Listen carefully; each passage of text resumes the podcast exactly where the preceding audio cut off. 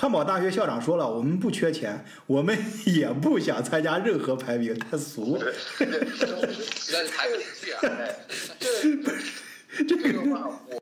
我们那个老校长也说过，当时不是搞搞那个什么精英计划嘛，是吧？嗯。搞那个精英计划排名，然然后其中就有一些教授说，我们要积极准准备啊，是吧？去去参加这个排名，因为这样可以拿到一些经费嘛。嗯。然然后校长就是就说，呃，这个东西。就是干，就是感觉大家有点功利主义了，是吧？嗯。但是，但是，就既然其他的教授有反应，他就把这个情况向黑森州的州长那个报告了嘛。嗯。然后，这州长说：“来来来，要多少钱？年度的财政预算就把这个钱给你拨好。”嗯。当地他不缺钱就行。你看汉堡就很超然，不不参加任何排。汉堡大学没有没有理工科，他的理工科是分到另外一个学校，在哈堡哈堡大学，哈简称哈工大。他的联谊学校确实是中国的哈工大，他是联谊学校，哈 哈堡是汉堡的一个区，嗯，这个东西我觉得都是一种说法，那其实具体情况还是看你到时候你你你女儿上不上学，那看她的情况。现在早上真的还早上，你现在就是让她养好身体，过生活快乐，然后学习成绩别落下，然后最后几年升把成绩提上来就可以了。成绩保持稳定就可以了。嗯，对，保持稳定，尤其是最后一年，你要想让他上好大学的话，好专业，就是能让他挑大学、挑专业上的话，最后最后两三年就是就是纯一色全一分，全保持一分就可以了，基本上。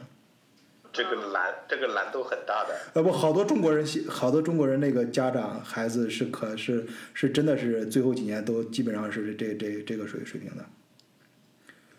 呃，这这个你家长下点劲儿差不多。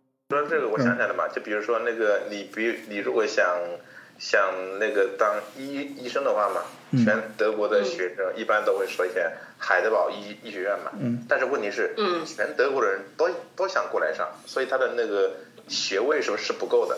就是有的时候，即便你是一分，你也要等。这的话，好像海德堡大学的医学院是跟那个 MD Anderson 有合作的，你晓得吧？他不是医学这种东西，我告诉你，他厉害在哪儿？他他的很多硬性的那些比较硬的那些那些那些科科目什么的，那是靠几代人积累的。他跟他不像数学、物理学，他可以在书本上演示，实验室里面实验，他是要靠人体试出来的。那那是几代当当年战俘什么乱七八糟，说不好听，有一些标本从七七三幺过来的。啊。他名声非常大，那可不都是好好名声，中间各种颜色说法都有的。像德国的恐怖电影跟医学有关的，基本上都是海德堡以海德堡大学医学院为为为背背背景去拍的。只是想，呃，当个医生的话，那在德国随便上哪个医学院都差不多，因为德国缺医生嘛。对。但是如果想成为德国的顶级医生的话，那就要去顶级的医学院。M.D. Anderson 是。是美美国最好的，也可以说是在这个星球上最好的癌症治治疗诊诊所嘛。嗯。他在德克萨斯，就是全德国好像就是只有只有海德堡医院跟 M.D. Anderson 有合合作。嗯。也就是你如果是海德堡系出身的话，他在海德堡如果是上完 Master 去美国读博士，或者说是在海德堡读完博士去美国呃做博士后，都是可以直接就可以去的。欧洲除了海德堡医学院，你还可以考虑上瑞典的卡罗琳娜医学院，那个也也很棒。每年的诺贝尔医学奖就是就是由那个研究所牵头来评审的。嗯，不是，我觉得你们都讨论的太高了，就是其实差不多就行了。没什么优秀，算了算了，做个普通人吧，有个工作就行。啊，这这差不差不多行了，有个十年之内。法律基本上被人工智能全面替代。不，你要这样想，从技术上是可以完全替代，嗯，但是从流程上讲的话是很难的，嗯，因为这会触及到这帮就是在司法界人的利益嘛，他们会想尽一切办法订立条文来规避掉自己自己的饭碗被砸掉嘛，嗯，是吧？然然后就是说。如果是纯从技术角度来说的话，嗯，我觉得搞那个现现在搞人工智能嘛，是吧？只是是一个很初级的阶段，嗯，就是现现在最流行的深度学习技术是做那个呃呃神做神经网络嘛，嗯，叫 DNN 是吧？但是神经网络目前就是它有一个最流行的算法叫那个呃对抗算法，叫呃叫什么来来着？叫生成对抗网络，嗯。叫 G 叫 GAN。嗯这个生成对抗网络的原原理就是这样，就是说你首先有一个算法，在算法里面你设两个角色，一个角色为攻，一个角色为守，是吧？嗯就是说让你输入一些样本进进去，然后来训练其中的一个，然后训练好了以后，然后然后然后然后其中一个就是好了，我准备好了，我我现在以攻的身身份跟你这个守的打，是吧？嗯守的话，然后在刚开始的阶段可以很轻松的就把那个弓给击败掉，嗯。然后击，然后那个，然然然然后然后那个呃弓又跑回去学，就用新的数据样本再进行训练，它等于是功力又提升了一层嘛，嗯。然然后那个他练到第二第二第二轮呢，他学他进行第二轮学习之后，呃去找那个手说好老老子又上山练了三年，现在下山了，来再来找你再战一、嗯一轮是吧？嗯。然后这回哎手败了嗯，攻赢了是吧？嗯。然后这个时候，这个算法的下一步就是，呃，把那个弓放着不动，然后把把手再进行数据进行训练，嗯。就是说手现在跑回山山上去也学三三年，然后学完之后又回来，现在就就等于说，经过三三轮比较以后，就达成了弓学了两轮，手也学了两轮，然后在第三轮他们再再进行较量，就是这样如此往往复嘛。就等于是数学上面的一个收敛的概念嘛，嗯，通，过这样一轮一轮一轮一轮一轮的学学习，嗯学到最后，攻已经打不赢手了，手也打不赢攻，就双方已经达到到了一个一个博弈的平衡点嘛。也就是说，对于你给定的一个样本集来说的话，这个攻跟手已经学习到了这个样本里面的全部的那个特特征，也就是所谓的知知识嘛。嗯也就是你无法区分谁是攻谁是守，因为攻的手手会，守的攻也会，就也就是说，你的这个算法训练到这个程度，就就已经满了。这也就是为什么说那个呃叫柯洁跟 Google R AlphaGo 下棋嘛，是吧？嗯。Google AlphaGo 就是通过这这种算法，就是不断的模模拟一个虚拟的那个 AlphaGo，跟 AlphaGo 自己下，下下下下到最后，他把这几千万这个棋谱全部都下完了以后，这个攻的阿尔法狗跟那个守的阿尔法狗已经无法区分彼此了。在这种情况下，他就下山去找柯洁，就是直接直接下嘛。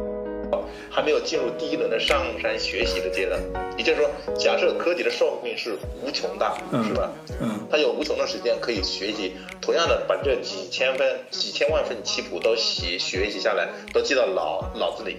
那么到了最最后的那个结结果嘛，按照这个算法来推算的话，就是就是说，柯洁对阿尔法 Go 的胜率是百分之五十，也也就是说最后达到了柯洁不能完全战胜阿尔法 Go，但阿尔法 Go 也没办法完全战胜柯洁柯洁。你他可以有这么长的时间去学，这但是他能不能这么短的时间内完成？他的数据库都同样多的话，那还要在一个算力，就是计算的速度，就是他们出他们下棋的时候，在那个有限的时间内，柯洁的计算速度不一定有阿尔法 Go 那么快。第一次上上山这个功能，就是这个工作都没有完成嘛。嗯但是 AlphaGo 本身在这个算法进行训练的时候，嗯它已经反反复复、反反反复复的上山下山、上、嗯上山下下山，已经彻底的把这几千万份棋谱的可有的路数全部都叫什么？叫那个枚举了一个遍。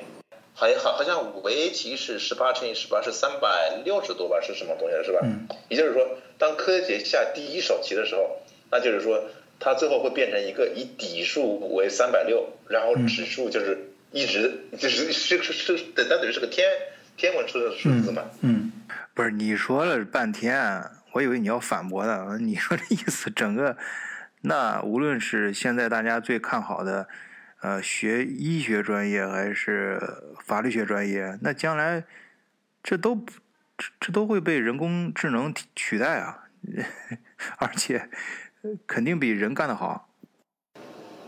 所以，所以就是说嘛，如果随着这个人工智能技术的不断的发展嘛，到最后就会变成说是打官司的话，根本就不用请律师，你只需要把你的那个条件输进去以后，律师会直接把你法典里面所有的条文的组合可能全部都列举出来，然后给你规划出一条最优路径，然后你直接按照这个最优路径提交你的 case，然后一判定你就赢了。嗯，呃，这个我但你这个是大陆法系，你要是像英美的判例法的话，那它都是之前没有过的东西啊。所以这个东西就特别是你看这些什么按按按按伦理、情操、道德来判的话，你说这个 AI 它它它去哪里找有迹可循啊？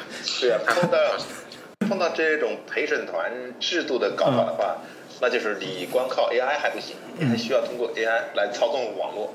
就就比如说，你想判谁谁赢是吧？然后然后你就可以在一段时间之之内，提前在一段时间之之内对网络进行引导，就是塑造出一种你不认同我的这种说法，你就是政治不正确。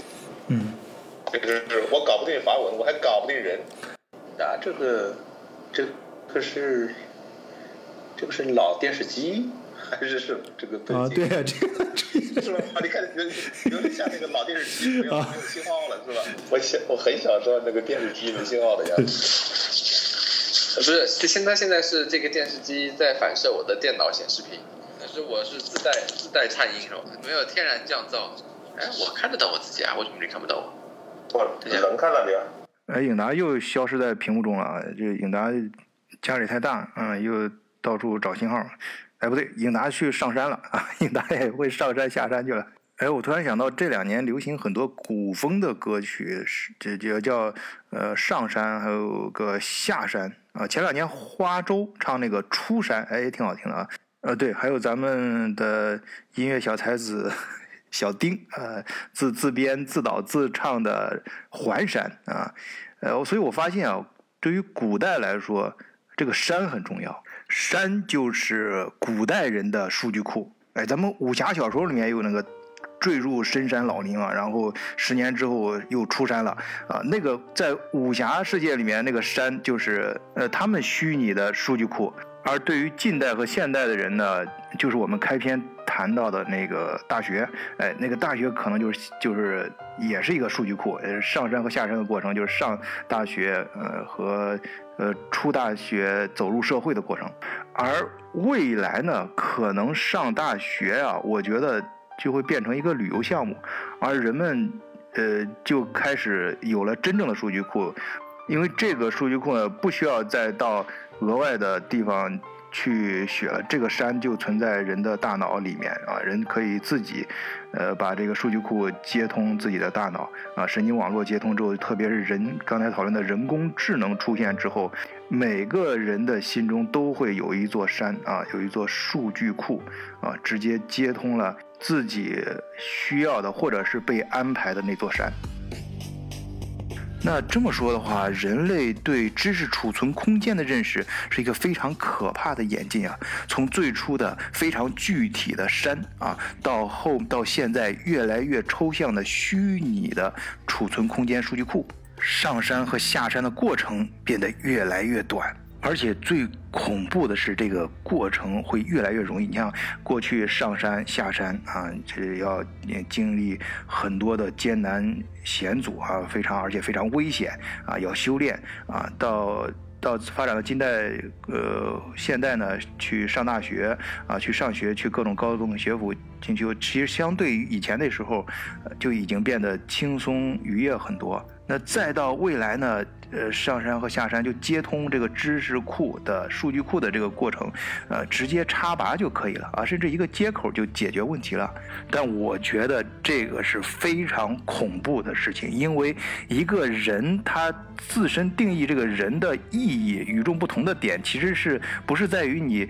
去的什么山，而是在于你上山和下山的过程，你是以什么样的形式，呃，克服了多少困难，啊，用自己的什么品质和机遇，而这个上山和下山过程，如果未来变成一个，就像，呃，实际也在现在进行当中，就像呃插拔硬盘一样的简单啊，就像 USB 接口插进去拔开啊，就就这么简单的这么快速的一个过程的话，那你想想人。